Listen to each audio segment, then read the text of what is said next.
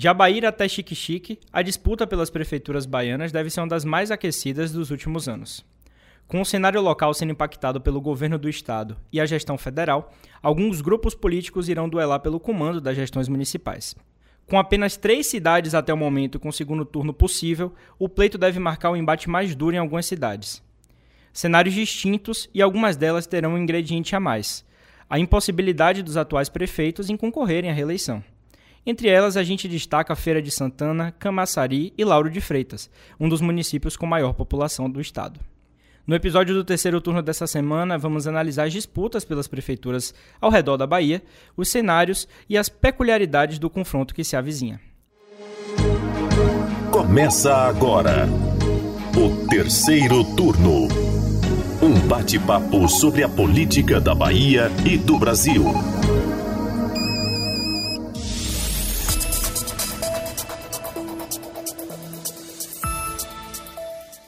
Eu sou Gabriel Lopes e comigo para a gravação do podcast de política do Bahia Notícias, o repórter do site Anderson Ramos. E aí galera, tudo bem com vocês? E o editor de política do Bahia Notícias, Maurício Leiro. Olá, ouvintes, vocês que são nossos fiéis seguidores e estão acompanhando mais uma vez o terceiro turno, desejar um muito obrigado. Pois é, meus queridos, se tem terceiro turno, tem sexta-feira, um bom sexto a todo mundo, véspera de São João, dia 23 de junho, estamos aqui falando com nossa audiência, firmes e fortes, mesmo com a chegada aí desse feriado, que esse ano vai cair, infelizmente, no final de semana, né, meu povo? Mas então, um bom São João, vocês que vão pular fogueira, tomem cuidado aí, e vamos seguir aqui, porque a gente já falou, né, vocês sabem, a exaustão aí sobre essa expectativa para a eleição aqui em Salvador. A gente tem trazido toda semana vários pontos de vista, nuances sobre essa disputa aqui na capital. Então, nada mais justo do que a gente falar também sobre as cidades que devem trazer ali um ingrediente a mais, uma emoção para quem gosta de acompanhar esse embate eleitoral. Eu, particularmente, sou um fã das eleições municipais. Eu sei que o trabalho é duro. São 417 municípios aqui nessa nossa Bahia, mas eu gosto bastante e para a gente começar esse debate, eu queria trazer aqui o elemento de Feira de Santana. A chamada Princesinha do Sertão é uma das três cidades entre as dez mais populosas aqui do nosso estado. Lembrando que logo depois de Salvador é a maior cidade aqui do nosso estado. E ela não vai ter né, o atual gestor buscando a reeleição. Colbert Martins, vocês sabem, do MDB, está deixando espaço, está deixando a cadeira, e o cenário tem mostrado a possibilidade da reedição de uma disputa entre dois gigantes da política de Feira de Santana, por que não do Estado como um todo, Zé Ronaldo pelo União Brasil e Zé Neto pelo PT. E não é exatamente uma novidade o nome de, de Zé Neto nessa disputa, e também não é novidade de Zé Ronaldo, que já foi prefeito de Feira de Santana, mas vai daí, Anderson. Pois é, Gabriel. E descendo um pouco mais no mapa, a gente tem aí, né, é, Vitória da Conquista, né? A eleição lá no município também promete, já que a atual prefeita Sheila Lemos, do União Brasil, busca a reeleição no primeiro embate com a oposição após o falecimento de Erzen Guzmão, do MDB, que foi eleito na, na eleição de 2020. Né? O grupo contrário, contrário irá contar com o apoio do governador Jerônimo Rodrigues e também da força do deputado federal Vadenor Pereira, nome petista na cidade, que deve ser o principal candidato de oposição a pôr à prova aí a gestão da cidade. É, outro cenário que deve trazer também muitos desafios é a cidade de Camaçari, mais um caso de município que o prefeito não pode buscar reeleição, o Elinaldo Rodrigues, também do União Brasil, ainda segue sem definir o nome para a sucessão lá na cidade e terá do lado oposto um dos principais articuladores né, do núcleo petista aqui no estado, o secretário de Relações Institucionais do governo, Luiz Caetano, já foi prefeito também lá da cidade. Ainda sem confirmar que será o candidato, o próprio Caetano deve endurecer justamente a disputa lá na cidade que fica localizada na região metropolitana. E aí tem um elemento interessante em algumas dessas cidades que a gente está falando, que é justamente essa disputa específica do União Brasil com o PT, o azulzinho ali com o vermelho, né? Fica até uma coisa interessante. Então, isso é um, um elemento a mais, né? A gente tem aqui Salvador, né, Bruno Reis, e o PT deve ter um candidato. Camaçari, Maurício trouxe muito bem agora, é, essa briga desses dois lados políticos. A própria Feira de Santana pode ter um candidato azul e um candidato vermelho, né? O próprio Zé Ronaldo, tem gente que fala de Pablo Roberto. Então, eu acho que essa disputa específica desses que são os dois maiores partidos da Bahia hoje, se eu não me engano, pode trazer um elemento ainda mais interessante para essa disputa é, municipal, né? É, galera, e, e, é claro, né, isso vai, vai elevar ainda mais o nível da, da disputa nestes lugares. E um, uma coisa interessante também é, é, o que foi citado aqui, é que é, fora Salvador, né, que vai contar com, com, a reeleição, com, com a candidatura à reeleição de Bruno Reis, nós teremos uh, várias cidades, é, é, dentre as maiores cidades daqui, que, que não terão é, candidatos à reeleição. Né? Eu fiz uma pesquisa aqui bem rápida e para vocês terem uma ideia, na eleição de 2020, das 10 maiores cidades da Bahia, oito tiveram candidatos que disputaram a reeleição. Desses oito, somente dois não conseguiram a reeleição, que foram os prefeitos de Juazeiro, né, que tinha aí o Paulo Bonfim do PT, é, que não conseguiu a reeleição, e também Itabuna, com Fernando Gomes, né, falecido também Fernando Gomes, Verdade. que é, perdeu a eleição lá para Augusto Castro. Né? Então é, é, um, é, um, é um parâmetro que a gente tem, que a gente sempre falou aqui também no terceiro turno, quem acompanha a política sabe, que reeleição é uma obrigação. Né? Então, você disputar é, com alguém que tá, tá, já está no poder é bem complicado.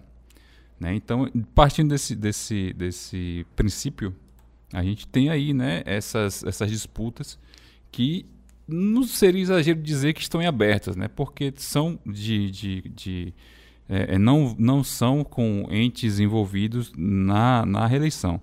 Né? A gente citou aqui Lauro de Freitas, né, que ainda tem um cenário um pouco é, nebuloso, a gente não sabe muito bem o que, é que vai acontecer, né? tanto o nome da, da situação quanto da oposição ainda não estão definidos. Estão querendo fazer uma frente ampla, isso, juntar uma isso. cacetada de partido lá para tentar desbancar um eventual nome de Moema. Moema também não pode tentar reeleição. É. Uma frente ampla lá com PDT, né? O próprio PP. E lá é um, é um, é um salseiro, né? Que, É. que tem republicanos junto com o PT, tem o PP ainda, que não sabe exatamente para onde que vai. É isso. Tá meio complicado lá em Lauro de Freitas. E a gente tem também Feira de Santana, né, que tem uma disputa aí muito grande do próprio grupo governista, né? Tem uma possível cisão aí entre Zé Ronaldo, entre Pablo Roberto, entre o próprio Colbert também. Então a gente está numa celema muito grande lá em Feira. É, já há um indicativo de, de, de- mais uma vez, Zé Neto, é, pelo PT. Ele não desiste. Pois é, né? O... Tente outra vez aí, né? e... Eu particularmente queria ver a disputa dos Zés, tá? Não sei vocês dois, mas eu queria muito ver. Porque eu acho que realmente vai ser um embate pesado. Vai ser talvez aí uma disputa mais acirrada nesses interiores que são maiores, né? É, a transferência, né? Particularmente, a gente vem acompanhando desde 2022 a disputa entre a Semineto e o candidato do governo, atual governador Jerônimo Rodrigues, vinculado ao PT também. E a gente deve ter também a reedição desses embates sendo transferidos aí para alguns dos principais municípios. A gente citou três deles, que bem provavelmente devemos ter aí o embate União Brasil contra o PT. Camaçari, se fala bastante também da possibilidade do presidente da Câmara de Vereadores, o Flávio Matos, ser o candidato. Temos aí o Helder, que é o vice-prefeito, que faz alguma articulação ali, rodando, orbitando nessas possibilidades também, disputando com o retorno de Caetano, um embate histórico lá em Camaçari, a região metropolitana, é a mina dos olhos do União Brasil, principalmente também de Assemineto. Chegando também para a vitória da conquista, a grande questão fica por conta da possibilidade de Sheila Lemos se reeleger pela União Brasil e mais uma vez também o PT tentando retomar o controle da cidade. É União Brasil e PT também lá em Vitória da Conquista. E é claro, Feira de Santana, como vocês abordaram aqui muito bem, tem a disputa clássica, o duelo de gigantes, como você falou na abertura, Gabriel. Zé Neto e Zé Ronaldo, podendo ter um ingrediente a mais. Pablo Roberto é vinculado ao PSDB, que está com um debate fixado aqui em Salvador com a gestão de Bruno Reis, mas que não descarta uma possibilidade de composição ali também com o governo do estado na seara baiana. A grande questão fica por conta aí de qual vai ser o peso de Pablo Roberto nessas eleições, mas o cenário que a gente pode perceber nessas cidades é vai pesar mais a balança para quem? União Brasil, que contém e tem o poder aí de algumas das principais cidades aqui no estado, ou a balança do governo do estado, que vai tentar fazer investimento forte, vai ter o apoio do governo Lula também para tentar retomar esse comando.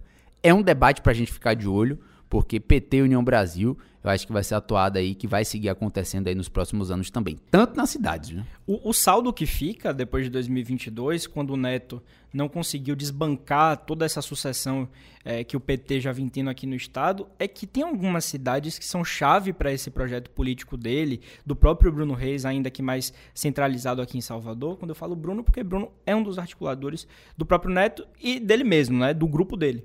Então, você fala de é, é, Camaçari, que atualmente é comandada pelo União Brasil, com Elinaldo. Você fala da própria Feira de Santana, que Colbert, apesar de ser do MDB, não apoia o governo, mesmo o governo tendo é, o vice-governador Geraldo Júnior, é, que é do MDB. Colbert é fechado com a Semineto, é fechado na relação com Bruno Reis. Vitória da Conquista, um, um, colégio eleitoral importantíssimo, um grande colégio eleitoral da Bahia, se não me engano, o terceiro aqui do nosso estado. Sheila Lemos também tá com a faca e o queijo na mão para buscar essa reeleição pelo União Brasil. Então, quando você pensa naquele cenário de 2022, o que ficou de saldo para esse grupo de Neto, até para pavimentar os planos dele para 2026, independente do que ele queira fazer, são as cidades grandes. Neto teve uma vitória expressiva nas 10 maiores cidades é, da Bahia. Não me lembro se ele venceu em todas, mas eu acho que sim. Acho que ele venceu nas principais cidades aqui do estado. Então, ainda que naqueles rincões né, a, a, penetração desses partidos seja menor em relação ao PT, tanto que a gente viu nas urnas o resultado que Jerônimo teve, manter esse equilíbrio nas cidades mais populosas é fundamental nesse pleito de 2024 e é por isso que essa eleição vai ser tão divertida. Pois é, falando aqui, trazendo o dado que você acabou de apontar, a Semineto venceu aqui em Salvador em 16, da, em 16 das 20 maiores cidades baianas. Veja só. Isso daí tem um reflexo, um impacto muito grande nas eleições dele. Foi quase que o rincão da Bahia contra as principais cidades. Perfeito. Foi uma disputa muito forte mesmo. É só um adendo aqui, é, eu não falei, eu falei, quando eu falei de Juazeiro, falei que o, o prefeito, é, o ex-prefeito Paulo Bonfim tentou a reeleição e não conseguiu, ele perdeu para Suzana Ramos, né, que é do PSDB e que é, nós vimos aí recentemente uma certa aproximação com o PT, né? Tá flertando, né? É, e essa é uma coisa que a gente tem que ficar atenta, né? Como é que o PSDB vai se comportar, né? Parece que essa barreira aí de apoiar o PT ou de ser base do PT é, foi rompida, né? Então não é nenhum absurdo que a gente tenha no que vem é, é prefeitos é, do PSDB sendo apoiado por Jerônimo. A questão dos tucanos ainda, eu confesso que me deixa com a pulga atrás da orelha. A gente tem visto esses movimentos principalmente em Salvador, Carlos Muniz, agora tem vereador trocando de partido também indo para o PSDB, mas a dúvida é grande saber se de fato essa abertura do diálogo vai vingar, se foi uma movimentação para ganhar mais espaço, para tentar tensionar um pouquinho com a União Brasil, saber como é que vai ser isso. É, além disso, também tem um outro ingrediente aí que a gente vai ter que observar nos próximos meses, que é o Avante, né? O Avante, a gente ainda não sabe o que é que vai acontecer, né? É, é possível que haja uma debandada grande de membros do PP, né? Insatisfeitos com os rumos do partido e que é, é, esse pessoal do Avante é, engrossa o caldo aí para o governo. Né? Então, é algo que a gente tem que ficar de olho nos próximos meses. Justamente. E tem alguns outros componentes que vão ser reflexos que a gente vai precisar analisar também desde 2022, como eu disse, que é justamente se o União Brasil também vai sofrer um rombo ainda maior do que passou em 2022. Essa é uma análise que a gente vem fazendo aqui justamente por conta do saldo, do que sobrou de capital político do, da principal liderança do Assemineto e se ele vai estar disposto também a utilizar, a jogar na mesa esse capital político com intenções de fato de viajar ao interior do estado, de se fazer presente e nas principais cidades e também em cidades onde a União Brasil não tem tantos votos assim. Se ele vai querer participar efetivamente das campanhas da prefeitura ou se ele vai ficar só simplesmente ali como um articulador, como um espectador de todo o cenário. Acho que caso ele queira e deve estar pensando também já nas eleições federais de 2026, ele vai precisar entrar em campo. Vai precisar estar ali nas principais cidades, rodando, fazendo o que ele já tinha feito em 2021, quando ele pensou no projeto político ao governo. Então, a grande questão fica: se o União Brasil sair derrotado, o que vai sobrar do partido pensando em 2026. Quem vai ser o nome, quem vai ser o grupo político aí para tentar fazer o debate, tentar retirar aí o, o, o Partido dos Trabalhadores, o PT, do comando aqui do Estado, fato que já acontece aí por quase duas décadas. Veremos. Eu acho que, caso isso aconteça, o saldo vai ficar negativo. Não tem jeito. Nesse momento, inclusive, aproveitando isso que você está falando, a sensação que me passa, né, com base, claro, no que a gente sabe de bastidores e tudo mais, é que Neto está esperando o pontapé inicial, oficialmente. Claro que as articulações, as conversas nunca param. O agente político, o, o cara que está na vida pública e uma figura como a Semi Neto, ele está em campo o tempo todo. Mas oficialmente, de cabeça, dentro dessa análise que Maurício traz, eu vejo que ele está esperando. Inclusive, acho que Neto está tocando seus projetos pessoais, a questão empresarial ele tem também administrado desde que terminou é, não que ele não fizesse antes, né? Mas agora com um foco maior. Desde que terminou a campanha do ano passado, a gente tem visto, inclusive, aliados dele fazendo movimentos em relação a essa questão empresarial, né? Questão de mercado e tudo mais. Então, essa é a sensação que eu tenho hoje. Claro que a gente está antecipando aqui um pouco o debate em relação à atuação dele. Mas ficar de olho, né? Saber como é que vai ser o comportamento de ACM Neto. Com certeza. O, as eleições do ano que vem vão dizer muito sobre as eleições de 2026. Né? De, de costura de, aliança, de alianças. Né?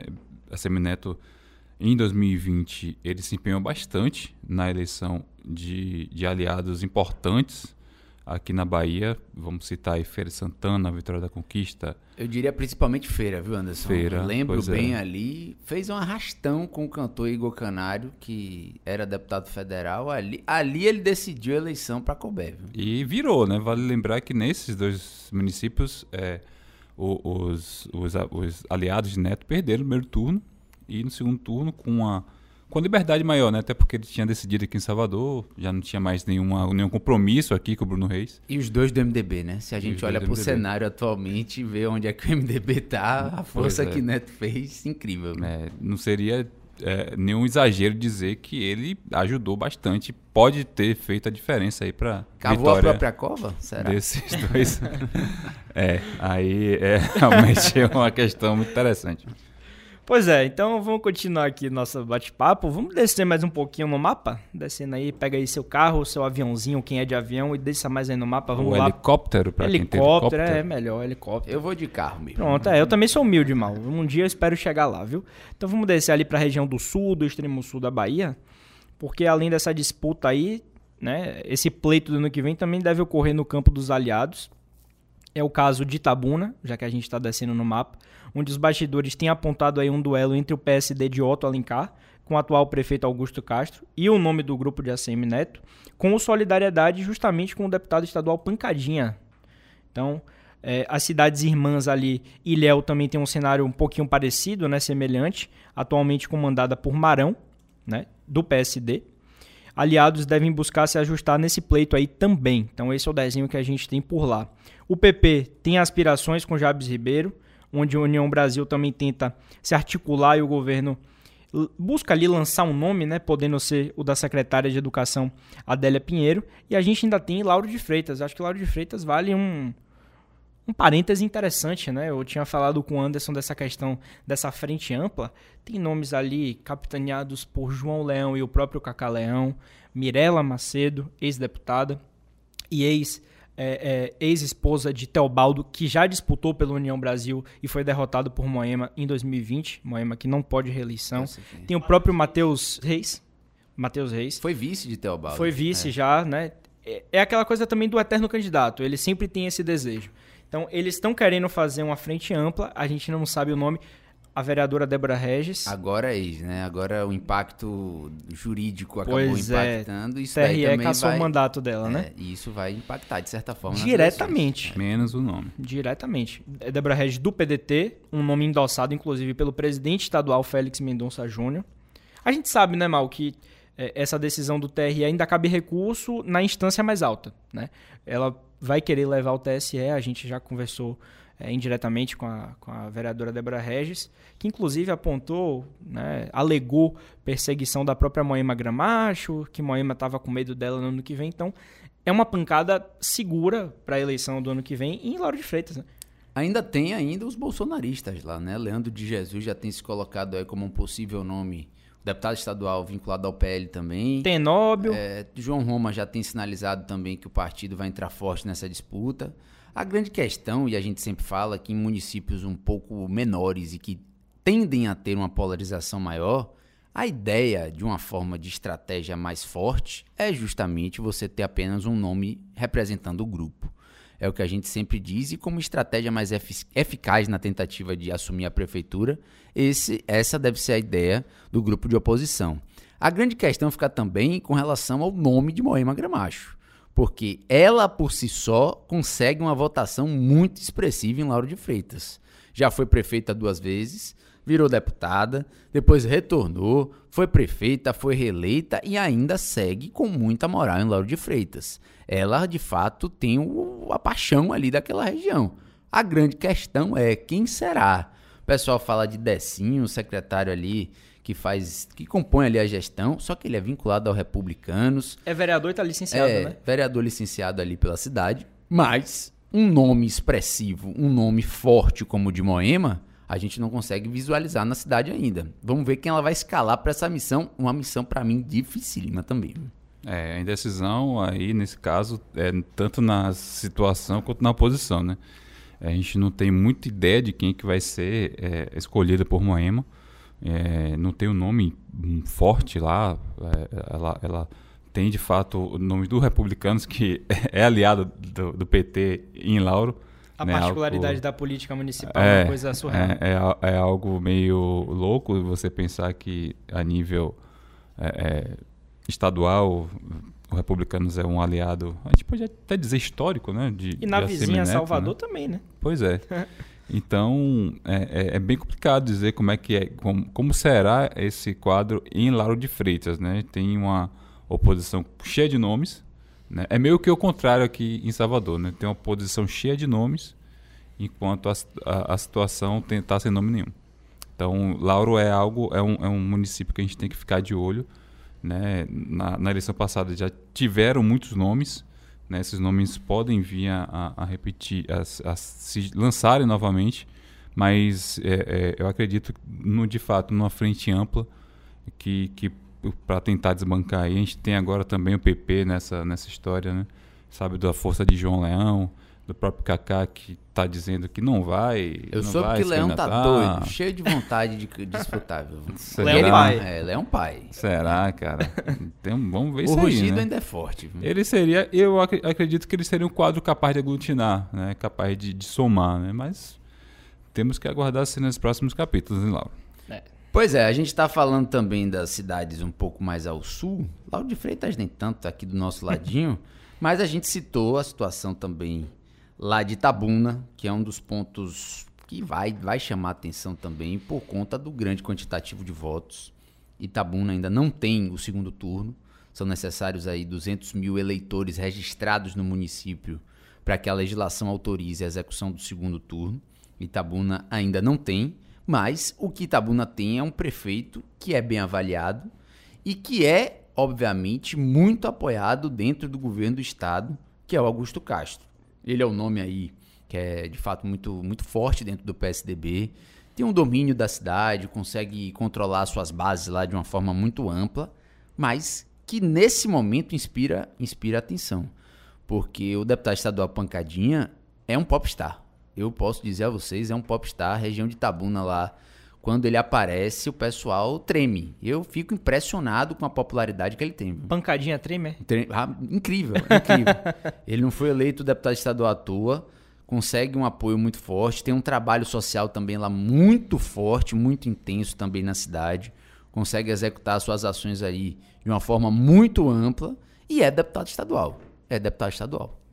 Vinculado ao Solidariedade, um partido que de certa forma tem uma aliança com a Semineto, não de forma ampla, obviamente existem algumas peculiaridades, principalmente na Assembleia Legislativa, mas que caso tenha esse apoio, e a gente sabe que o sul do estado é um pouco anti-PT, vamos dizer assim, para a gente ser um pouco mais leve. Sim. Então esse fenômeno pode se fazer presente também lá na região de Tabuna.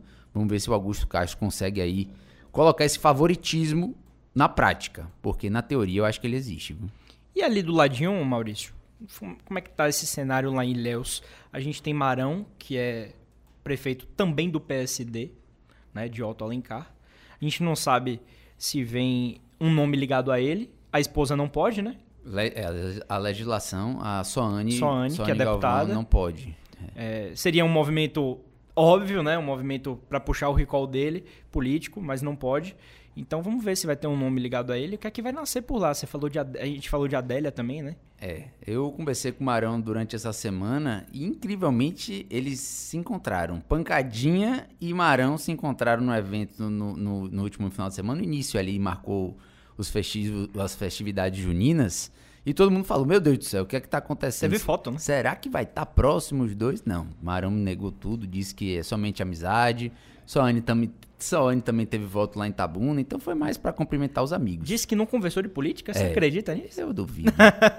Quando dois políticos se encontram, acho que a conversa mais óbvia é justamente a política, mas também se fala e se comenta bastante de Adélia Pinheiro, que ela tem um projeto político bem estabelecido, apesar de não ter partido ainda. Ela não é filiada a nenhuma, a nenhuma legenda. E fica aí. Vai pra onde? Marão já disse que o PSD está de portas abertas para continuar o projeto. Ela tem um vínculo forte com o PT, é inevitável. E duvido também que o PT vai deixar essa brecha aí. Filia ela e vai colocar ela na disputa também. Agora eu vou te falar, ela pode até negar, mas ela fala como candidata.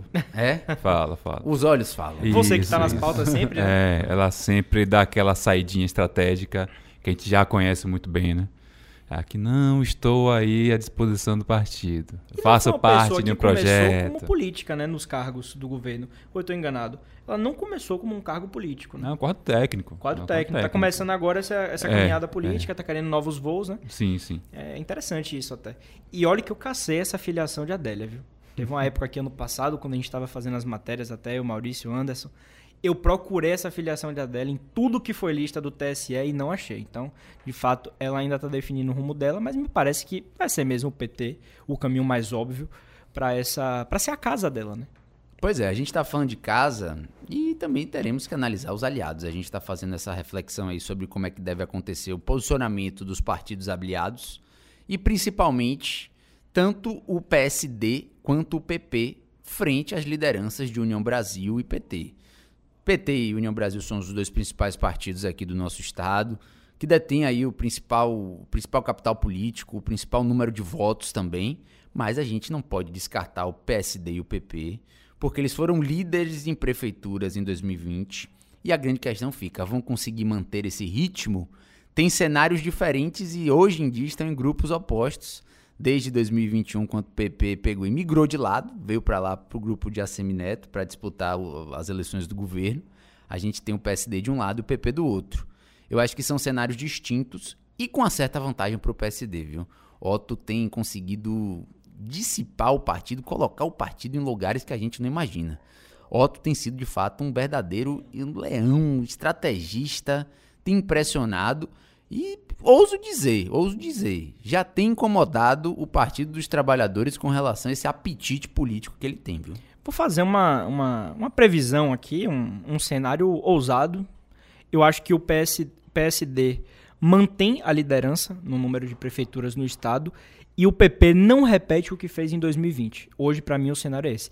O número oficial de 2020, antes de toda a questão de mudar de lado ou não do PP, foi 92 prefeituras, se eu não estou enganado. Vale até uma pesquisa rápida. Eu acho que o PP cai. PP cai pelo menos 20 a 30 prefeituras, na minha opinião. Pode parecer muito, tem um projeto novo com o Negro Monte, vai sair gente, mas tem gente que quer chegar também para esse novo projeto. Eu acho que não repete o que fez em 2020. No que depender de Carleto, já vão 40 pelo menos. Pois né? é. Dessa sua conta aí tá quase batendo. É, ele disse que não são todos do PP, né? Mas assim, É, pelo menos uns 20 uma do PP. É. A gente sabe que do, do PP ano passado, é, é, claro, o partido, boa parte dele embarcou no projeto da Semineto, mas uma outra parte considerável não embarcou. Né? É, se diz muito no- nos bastidores que boa parte do PP é, é, não é tão fiel a João Leão quanto é, os prefeitos do PSD são a, A Otto. Otto. Né? Então, a, a possibilidade do, PS, do PSD aumentar, ou pelo menos manter né, a quantidade de prefeitura, é muito maior do que a do PP. Né? Acho que a do, do PP, a gente já falou aqui no terceiro turno, no terceiro turno inúmeras vezes, o, a tendência ou a expectativa é que o PP estacione ou diminua a quantidade de prefeituras. Então, é, é algo que, que essa disputa aí, eu acho que vai ficar um, vai ter um líder isolado que vai ser o PSD, sem dúvida. Eu acho também. É, o avanço do PSD é, é, é assombroso. 2016, o PSD conseguiu 82 prefeituras. 2020 foram 107. 30% de aumento. Quase 25% da Bahia toda. Pois é, 25% da Bahia.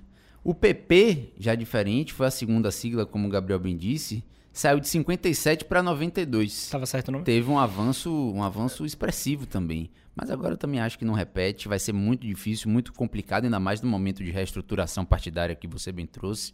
Né, Grumonte tentando dar uma cara nova ao partido. Acho que somente o PSD vai conseguir incomodar aí os dois titãs aí, o PT e União Brasil também. É, eu gostaria de comentar uma situação também do Oeste, né? Coisa rápida aqui. Olha aí. É, eu estive lá recentemente, Ah, lá em Luiz Cara, Eduardo. é um viajante. É um viajante. Vai lá, meu Lá em querido. Luiz Eduardo, no BF Farm Show, muito legal lá. E a gente eu- pôde observar já esse clima político, né? Lá a gente sabe, tem um casal ali que sempre, sempre faz as, as sempre tá na disputa, né?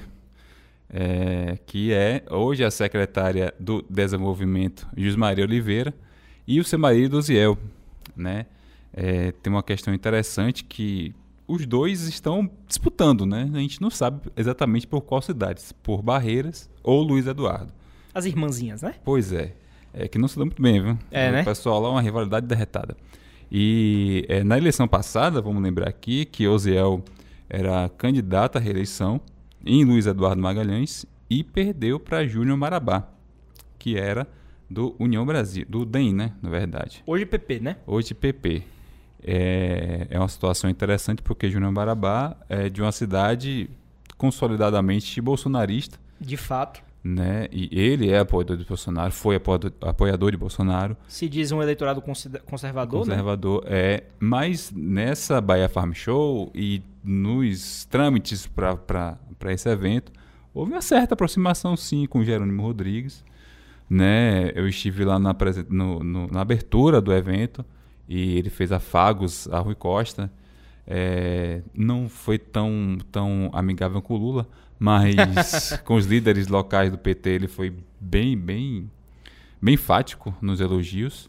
Isso chamou a atenção de muita gente, né, de como é que estariam as conversas aí nos bastidores. Tem um aeroporto para sair, uma É. requalificação importante para a cidade de Luiz Sim, Eduardo. Você sim. esteve lá. E, e cobrado bastante, né, e principalmente por esses é, é, produtores rurais, né, vai quebrar um galho muito grande para eles. É uma obra do governo, né? A obra do governo vai ser um aeroporto grande, né? É, é, aí cerca de 2 quilômetros da pista. Vai quebrar um galho muito grande para eles. E, e, é, mas, apesar de tudo isso, o Marabá nega a aproximação, diz que é uma coisa. to- É, é, é um- é uma situação de diplomacia.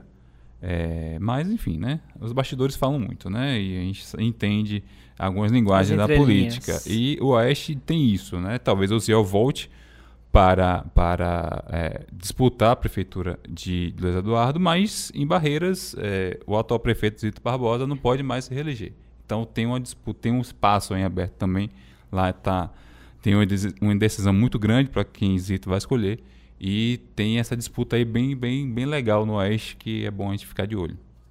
É, a gente ainda tem diversas outras cidades, a gente poderia passar aqui horas, Horas. e horas comentando dos 417 municípios, porque a eleição municipal, como, como o Gabriel disse, é uma das mais divertidas também.